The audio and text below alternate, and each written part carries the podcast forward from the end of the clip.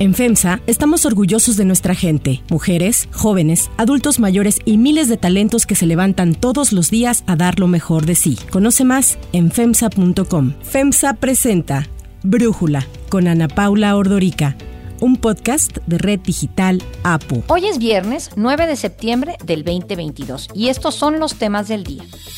El ministro Luis María Aguilar retira proyecto por el que se definiría si la prisión preventiva oficiosa era inconstitucional. La inflación alcanzó en agosto pasado su nivel más alto en 22 años. Pero antes vamos con el tema de profundidad.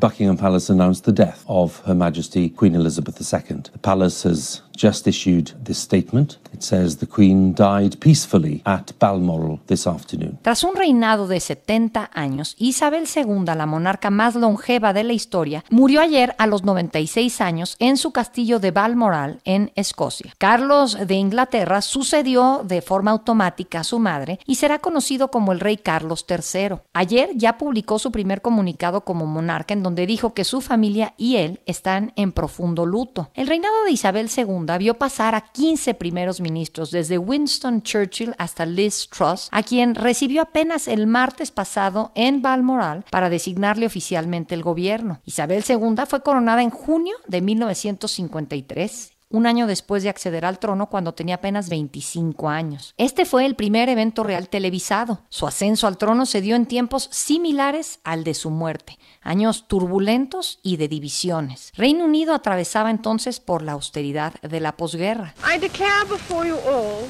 that my whole life, whether it be long or short, shall be devoted to your service and to the service of our great imperial family la corona bajo Isabel II atravesó por altibajos. Los matrimonios de sus hijos fueron motivo de escándalo. Cuando Andrés, Ana y Carlos se divorciaron, se publicaron llamadas y fotografías en los múltiples tabloides británicos e internacionales. La ruptura entre Carlos y Diana, la princesa de Gales, fue la que más reflectores acaparó. Cuando murió Lady Di en 1997, la reina fue muy criticada porque se sintió que no respondió públicamente sobre el tema ni le dio la importancia que la sociedad quería. En septiembre del 2015, Isabel II se convirtió en la monarca con el reinado más largo de la historia británica, superando el de la reina Victoria. Y tras la muerte del rey de Tailandia en el 2016, su legado es el más longevo del mundo. La salud de Isabel II se fue deteriorando a partir de la muerte de su esposo, de Felipe de Edimburgo, en abril del año pasado, con quien se casó en 1947. Para Brújula, Gabriela Morales Casas, periodista especialista en realeza,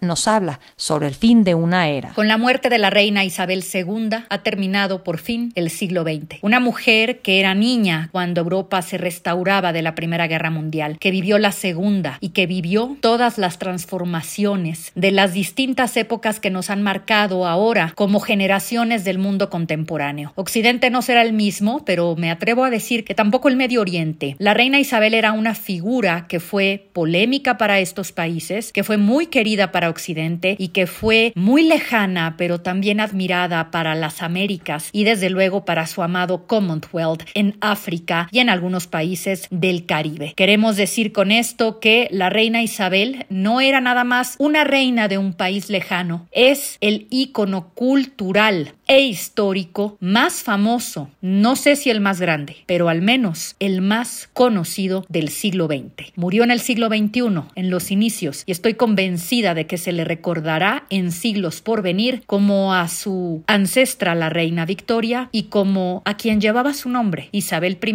Gloriana. Estamos en una nueva era en la que la reina Isabel ha pasado a la historia y la presenciamos. Como la reina murió en su residencia de Balmoral, en Escocia, se están aplicando dos protocolos. La Operación Unicornio y el Puente de Londres ha caído, ambos establecidos desde 1960. La Operación Unicornio contempla las acciones para que el cadáver de la reina se pueda trasladar a Londres y se implemente en las 24 horas siguientes a la muerte de la monarca. Los pasos incluyen suspender de manera inmediata las actividades en el Parlamento escocés para que las autoridades estén listas para el funeral. Por su parte, la Operación Puente de Londres contempla los eventos que sucederán en los días después de la muerte de la reina. El plan inicia con la alerta del secretario privado de la monarca a la primera ministra a través de líneas seguras diciendo que el puente de Londres ha caído, considerándose como el día D. Después, Truss, la primera ministra, comunica la noticia a los gobiernos fuera del Reino Unido en donde la reina era jefa de Estado, así como a las naciones del Commonwealth. Posteriormente se hace pública la noticia por la Casa Real, se coloca la bandera media asta en el Palacio de Buckingham y se interrumpe la transmisión de la BBC en donde los conductores cambian su vestuario por uno de color negro y comienzan a transmitir documentales de la familia real. En el día de más 10 se declarará luto nacional y el Big Ben se dejará oír para anunciar el funeral en la abadía de Westminster en donde será enterrada la reina Isabel II.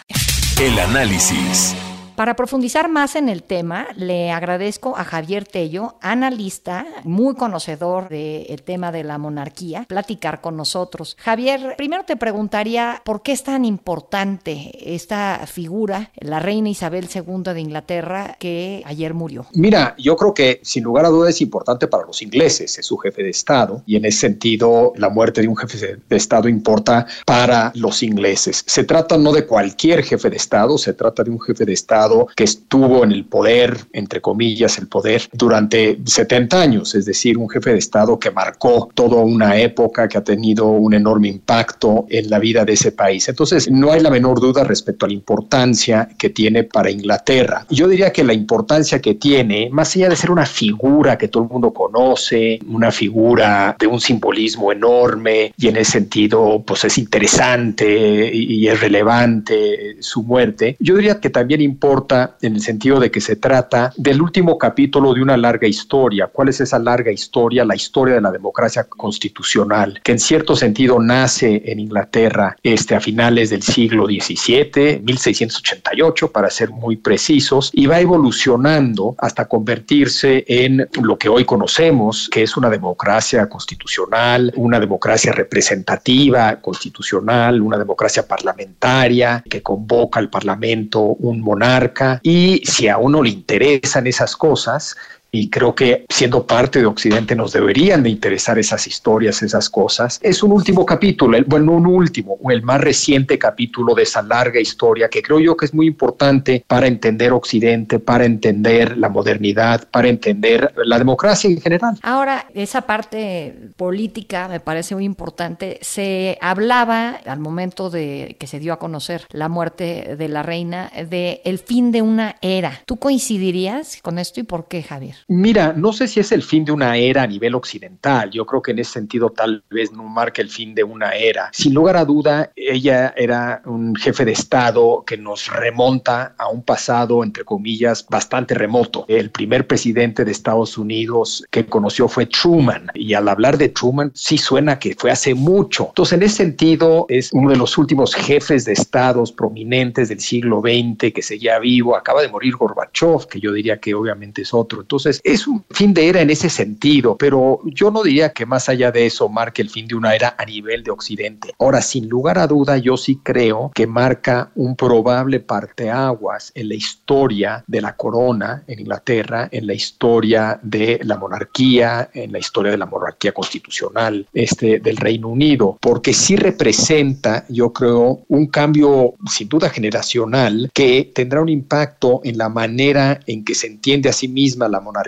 y se presenta de cara al público. Yo creo que es probable, tal vez no lo veamos de inmediato, pero yo sí creo que será el inicio de algún tipo de cambio en la monarquía. El fin de una era, no sé, el fin de una era dentro de la historia de la monarquía constitucional inglesa, probablemente. Ahora, el Commonwealth, que es todos estos países que forman parte, antes eran parte del imperio, pero ya tienen sus propios gobiernos y sin embargo siguen estando vinculados a la corona. ¿Cómo podemos explicar qué es este Commonwealth y qué ves venir para este ahora que ya no está Isabel II? Lo explicabas tú ya bastante bien, creo yo, es decir, es una transición, una forma que encuentra el Reino Unido de seguir vinculada a lo que fueron sus excolonias. Como sabes, fue un gran imperio, una enorme cantidad de colonias, el imperio inglés, una enorme cantidad de colonias, pero obviamente a partir de finales del siglo XIX, principios del XX y sobre todo después de la, del fin de la Segunda Guerra Mundial, Inglaterra dejó de tener colonias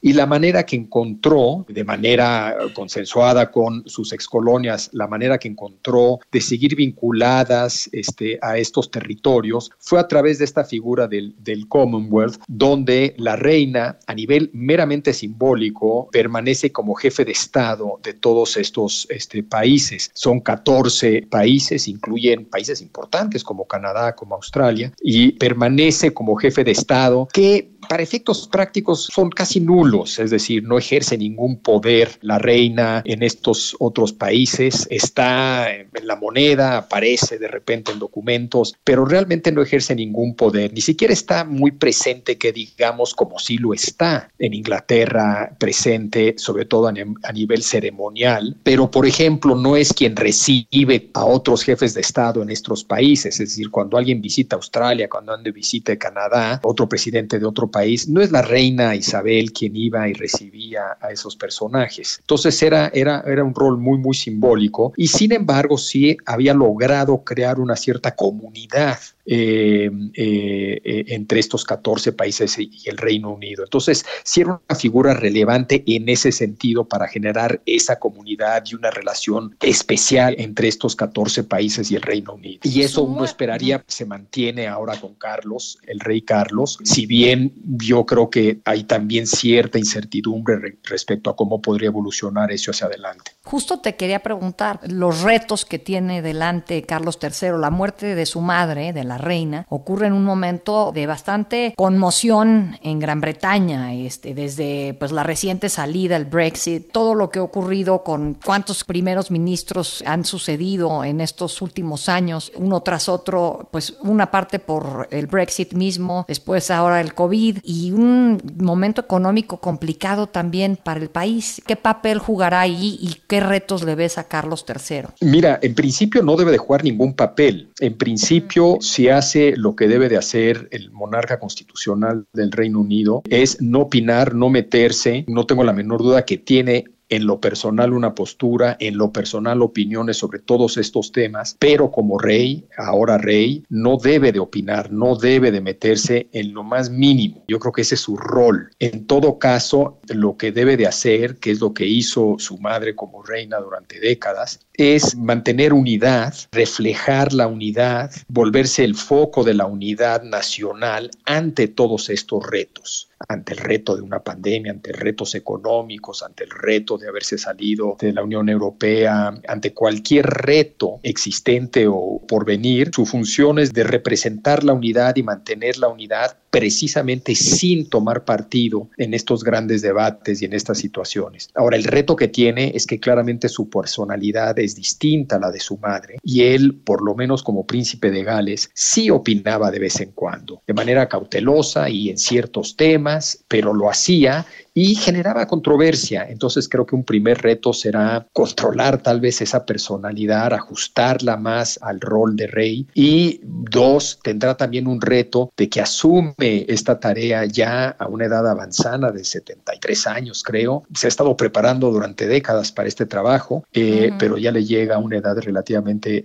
avanzada y eso no será este, tan fácil en ese sentido si lo que quiere, quiere uno es proyectar dinamismo, juventud, vitalidad, pues alguien de 73 años no proyecta eso de entrada, por lo menos. También es una persona menos querida, con un nivel de aprobación mucho menor del que tenía su madre. Sospecho que el solo hecho de asumir la corona incrementará su nivel de aprobación, pero tendrá que hacer lo que tenga que hacer para ganarse a la gente, como lo hizo su madre a través de las décadas. Ese será también otro reto. Pero en cuanto a política pública, en temas sustantivos, no le veo ningún rol porque no lo tiene constitucionalmente. No es que no lo ejerza, no es que lo, no lo quiera ejercer, es que simple y sencillamente no lo tiene. El entramado, el diseño institucional no se lo permite. A ver, el Economist saca ayer pues, artículos muy halagadores sobre la reina, uno de ellos hablando de cómo ella logró fortalecer a la monarquía. Pero aún así, la gran pregunta que estaba yo escuchando desde que se anunció su muerte es si la monarquía británica podría estar en peligro ya que no está ella viva. Yo creo que no. Sin lugar a duda, esta muerte, sobre todo después de un reinado de 70 años, genera una coyuntura donde muchos cuestionarán a la institución, genera una coyuntura donde se podría pensar en alternativas, pero yo siento que la monarquía constitucional del Reino Unido es una monarquía constitucional bastante sólida y en ese sentido no creo que veamos o estemos a punto de presenciar el fin o el principio del fin de esa monarquía constitucional. Lo que sí es muy probable es que veamos cambios, tal vez no de manera inmediata, pero sí es una clara coyuntura para hacer algunos ajustes que sí son necesarios. Desde finales del siglo XX, desde los 1990, se hablaba constantemente de que la corona, que la monarquía se tenía que ajustar, tenía que hacer algunos cambios, tenía que modernizarse, se tenía que achicar, en fin, había todo ese debate y ese debate ha seguido. No es un debate antimonarquista, no es un debate republicano, un discurso republicano, es un debate muy normal, cualquier país de la necesidad de ajustar instituciones conforme cambian el mundo, cambian las cosas, ¿no? Pero yo no creo que estemos viendo el principio del fin de la monarquía constitucional inglesa. Javier Tello, muchísimas gracias por platicar con nosotros y darnos tu análisis. No, al contrario, muchas gracias a ti, Ana Paula.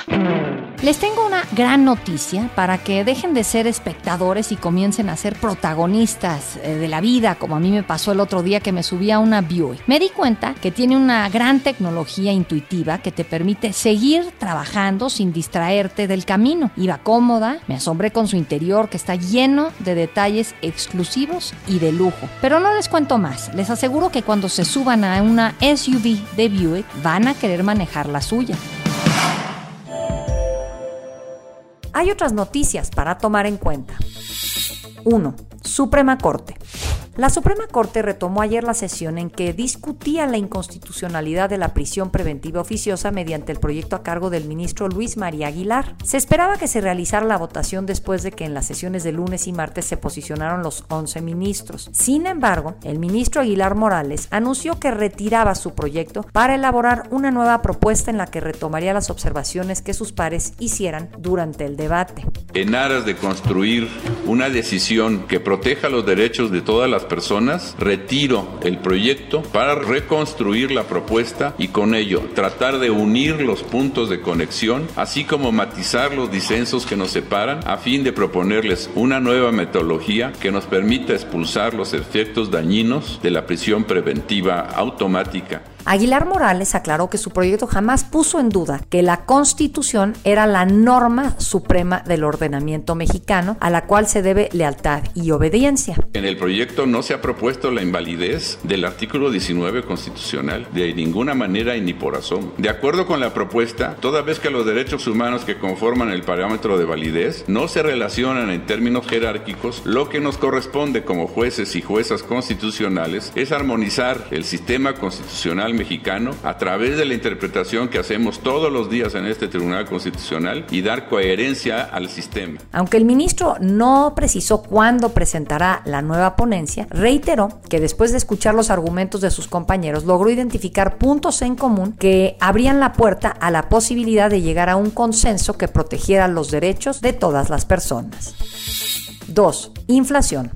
El INEGI dio a conocer el dato de inflación que en agosto llegó a su nivel más alto en 22 años. El índice nacional de precios al consumidor presentó una variación del 0.7% en agosto respecto al mes previo para llevar a la inflación general anual al 8.70%. Este es el dato más alto desde diciembre del 2000. La inflación subyacente, considerada un mejor parámetro para medir la carestía, porque elimina productos de alta volatilidad en sus precios, registró un alza del 0.8% mensual y del 8.05% anual. Las razones principales de esta inflación son la guerra en Ucrania y las presiones económicas que ha ocasionado el conflicto. Para Brújula, Gabriela Siller, directora de análisis económico y financiero de Grupo Financiero Base, nos ayuda a entender el dato y el pronóstico que se tiene para cierre de año. En términos mensuales, la inflación fue de 0.7%, la mayor para un mes de agosto desde 1998. Esto se dio principalmente por tres factores. Las mercancías alimenticias siguen siendo presionadas al alza y destaca la inflación anual de frutas y verduras de 15.18%. En segundo lugar, el componente de servicios también aceleró su inflación, pero este tiene que ver con motivos estacionales en donde tienden a subir los precios de la educación en agosto. En tercer lugar, las gasolinas, que aunque se han mantenido relativamente estables por los estímulos del gobierno al IVA y al IEP, se han deslizado al alza de manera gradual. De hecho, las gasolinas de alto octanaje acumulan ya 21 meses consecutivos con incrementos mensuales, en los cuales han subido 31.63% su precio. Y bueno, como en México el precio de la gasolina es artificialmente bajo en comparación con referencias internacionales, las disminuciones en precios globales de agosto no se han visto reflejadas en México. En un escenario pesimista, si el resto del año se siguen observando presiones inflacionarias, la inflación pudiera cerrar en un nivel de 9.1%, esto contemplando como quiera que continúan los estímulos a los precios de la gasolina y el diésel. Si el gobierno llegara a quitar los estímulos, la inflación pudiera subir a un nivel de 11.5%. De acuerdo con diversos analistas, este dato de la inflación confirmado por el INEGI orillaría a que el Banco de México suba en 75 puntos base su tasa de interés para ubicarla en un máximo histórico de 9.25%. Para cerrar el episodio de hoy, los dejo con esto de Paul McCartney.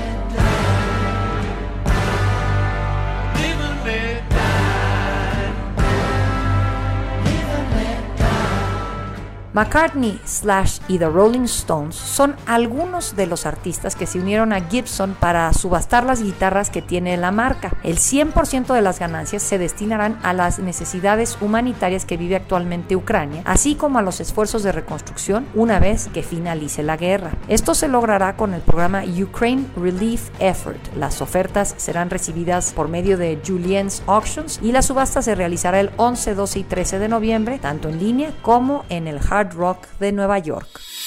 Yo soy Ana Paula Ordorica. Brújula lo produce Batseba Feitelson. En la redacción, Airam Narváez. En la coordinación y redacción, Christopher Chimal. Y en la edición, Cristian Soriano. Los esperamos el lunes con la información más importante del día. Que pasen por lo pronto un muy buen fin de semana. Oxo, Farmacias ISA, Cruz Verde, Oxo Gas, Coca-Cola FEMSA, Invera, Torrey y PTM son algunas de las muchas empresas que crean más de 245 mil empleos tan solo en México y generan valor como parte de FEMSA. FEMSA presentó Brújula con Ana Paula Ordorica, un podcast de Red Digital APO.